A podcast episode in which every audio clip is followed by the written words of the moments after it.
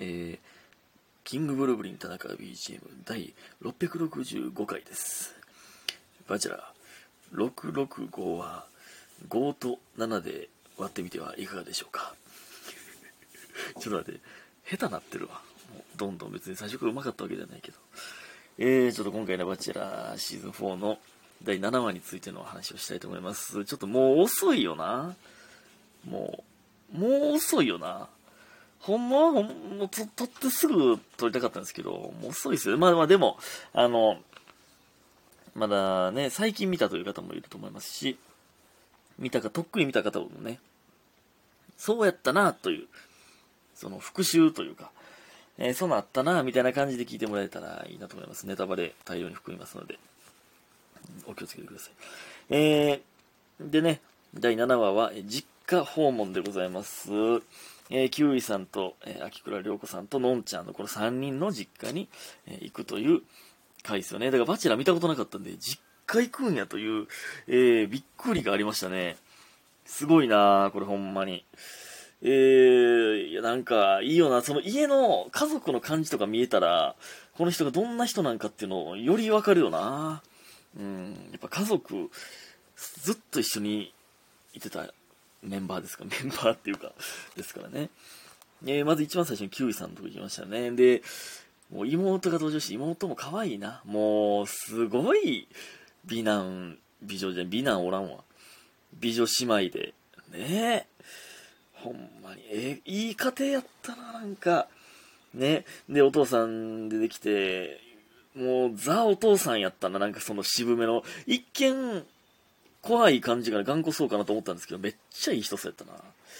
なんか、ほんまに、うん。で優しそうやったね。で、釣りしてるんとかもいいし、なんかめっちゃ、めっちゃ小顔じゃなかったですか？めっちゃ小顔やったよな。で、なんか、あのー何？あれで、その、キュウイさんが、まあまあ、コウさんと一緒に、えー、お父さんのとこまで行って、で、まああの、いや、さっき、なんか、料理準備しとくね、みたいな、番組の準備しとくね、みたいな感じ。まあ、もう、もうそれも可愛いですよね。で、なんか、家族になる人かもしれへんから、みたいな、なんか、えー私のこともやけど、お父さんのことも、パパのこともか、えー言っといて、みたいな。なんか、それを言うん、なんか、自分の親に言うん照れるやろうな。てかお、お父さんも照れてたよな。なんか、まあ、俺がお父さんお父さん言うてるけど、俺にお父さんと呼ばれる筋合いなんてマジでないと思いますけど。ね。でもなんか、うーん、なんか良かったっすね。ああいう時って、まあ、言うたら、こうさんからしたら、まだ結婚するかどうか分からへん。普通だってね、親に挨拶する時って結婚ほぼ確定の時に行くじゃないですか。だから分からん時に行って、テンションむずいやろな。ほんで、なんか、まあ、っていうのも一つあるし、で、普通に、やっぱり、好きな人の両親と、えー、喋るっていうのは緊張するやろな。なんか、変に寡黙すぎるって思われるんも嫌やし、なんか、慣れ慣れしいなって思われるんも嫌やし、みたいな、なんか変な、いろんなこと考えてまうんやろな。まあでも、うん。まあ一番素に近い状態で接するのが一番いいとは思うんですけど、でもその、このお父さんにね、その結婚について聞いてる時もなんか、もう、なんか、この人と結婚するんやろうなと思ってたから別に、まあまあ時期は、みたいな、時期は別にいつでもよかったみたいな感じになんか良かったな。この人と結婚するんやろうなって思ってたっていうのがなんか素敵よね。結婚する人ってみんなそうなんかな。で、でもなんか、インタビューの時に、コウさんのことを、まあ、いい人止まりやなって言ってた。まあ、あれはでも、その悪い意味じゃないですよね。って僕は解釈したんですけど、合ってます？なんか、何？その、私からは、その、これ以上結婚しいやとか、えーやめときとかっていう、えー必要ないですという、えーいい人やなって思ったから、あとは、えー、美里に任せますみたいな意味なんかなって僕は勝手に思いましたけど、知らんで、そんな意味じゃないかもしれんで、普通にいい人止まりやと思っただけかもしれないですけど。で、で、なんかあの、二人で魚釣って帰って、なんか、大量やったわ、みたいな、あれよかったな。あ、ほんま多分普段、ひょうきん者のお父さんなんやろな。あれ。で、なんかお母さんも、ザー関西のおばちゃんやったらよかったですね。てか、ええ家やったな、めっちゃ。住んでるんが。え、待って、もう5分やばいやばい。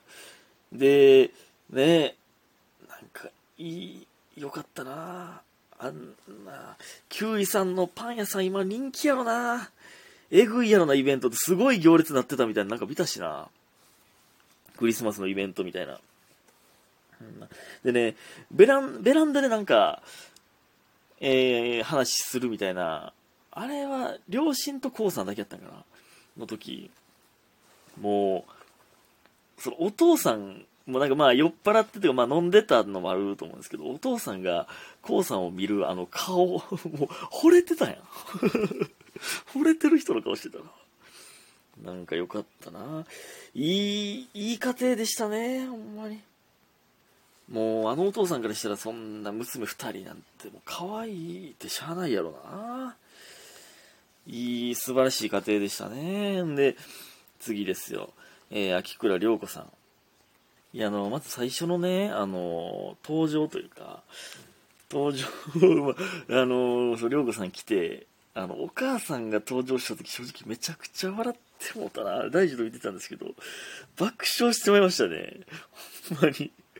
赤いスポーツカー乗ってブーンって来て、で、で、運転席からワンちゃん抱えたザ・金持ちみたいな人出てきて、ちょっとおもろかったですけどね、あれはめっちゃ笑ってしまいましたけど、まあまあでも、うーん、ここもまたいい家庭やったな。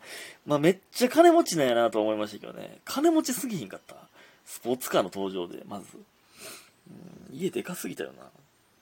で、やっぱりここは、やっぱお父さんがすごかったなこれ。ほんまに。すごかったですよね。まあ、だからお母さんがめちゃくちゃ、何？実業家というか。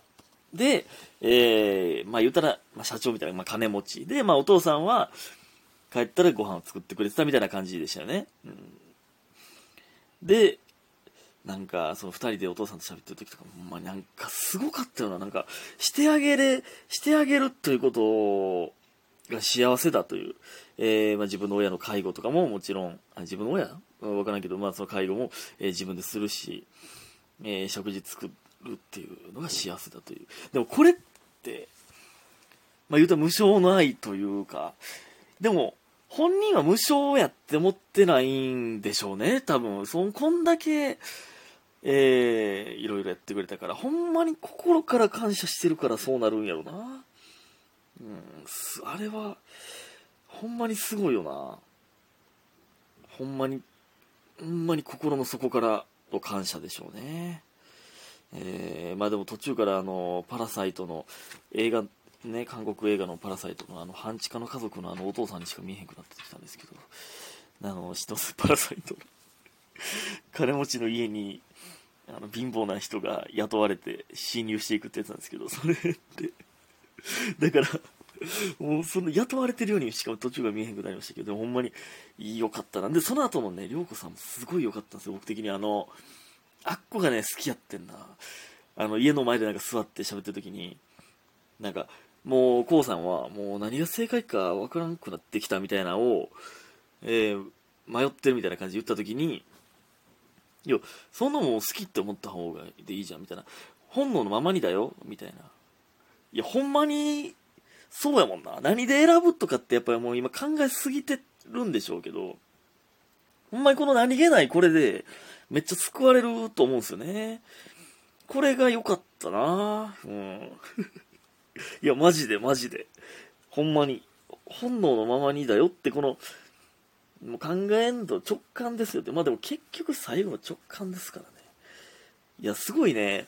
やっぱ毎回ね、こういう二人で喋ってるシーンでどんどん涼子さんの株が上がっていくんですよね。やっぱキウイさんめっちゃ可愛いねんけどな。んで、この次、のんちゃんですよ。もう、あのー、大問題でしたね。大問題というか、まあ、ずっと不穏な空気が流れてたんですよ。なんか、このもう第7話始まった最初電話してる時から、なんか迷ってることを伝えようと思うみたいなとか、ずっと伏線張られてるというか、振られとったんですよね。で、まずもう家じゃないっていうね、バドミントンしてましたもんね。その、初対面の親とバドミントンするってどんな気持ちなのな？どんなテンションでやったらいいよな、あれ。で、その、風呂苦手や言うてんのにめっちゃ長風呂してめっちゃきつそうやったしな。もう言う もうだって、汗だらだらで足しか使ってなかったもん、途中、こう、こうさんは。うん、いやね、で、まあ旅館みたいなところで。で、来ました。忘れられない恋があるという。いや、これはな、もう、それは本音で言うとというか、正直言うと、いや、今か、とはなるとは思うんですけども、これはしゃあないよな。だって、のんちゃん側からしても、だって、もしかしたら、忘れれるかもしれん。好きに、もっと好きになるかもしれん、高校さんのことをって思って、ずっとやってるし、まあ、選んでもらってるし、せっかく選んでもらってるしっていうのもあるから。でもやっぱこれは、あのー、隔離がマジででかいんやろな、やっぱり。あのー、プーケットから戻ってきて、プーケットやってっけ？で、まあコロナのあれで2週間隔離せなあかんかったという。の間に、携帯もないし、いろいろ考えてもうたよな、ほんまに。いやー、でもこれはね、いや、あんねん、こんなんねん忘れられへん恋みたいなのは。これでもね、もう時間という薬以外ないんです。これは。他の恋で上書きはこれもう無理やねこれ。知らんけど。知らんけど、言うとくわ、これはもう。これ言うとくわ。そうやねこれ。上書きは無理なんですよ。時間しかないんです。風化していくしかないんですよ。ね知らん、知らんけどな。俺は知らんけど。ということで、のんちゃんが脱落ということで。いや、でも、のんちゃん脱落、でも、もうちょっとギリギリまでヒヤヒヤしましたね。さっきりょうこさんが呼ばれて、え、キウイさん落ちんといて、落ちんといて、落ちんといてって言って叫びましたね、ほんまに。いや、ほんまに、すごかったなありがとうございました。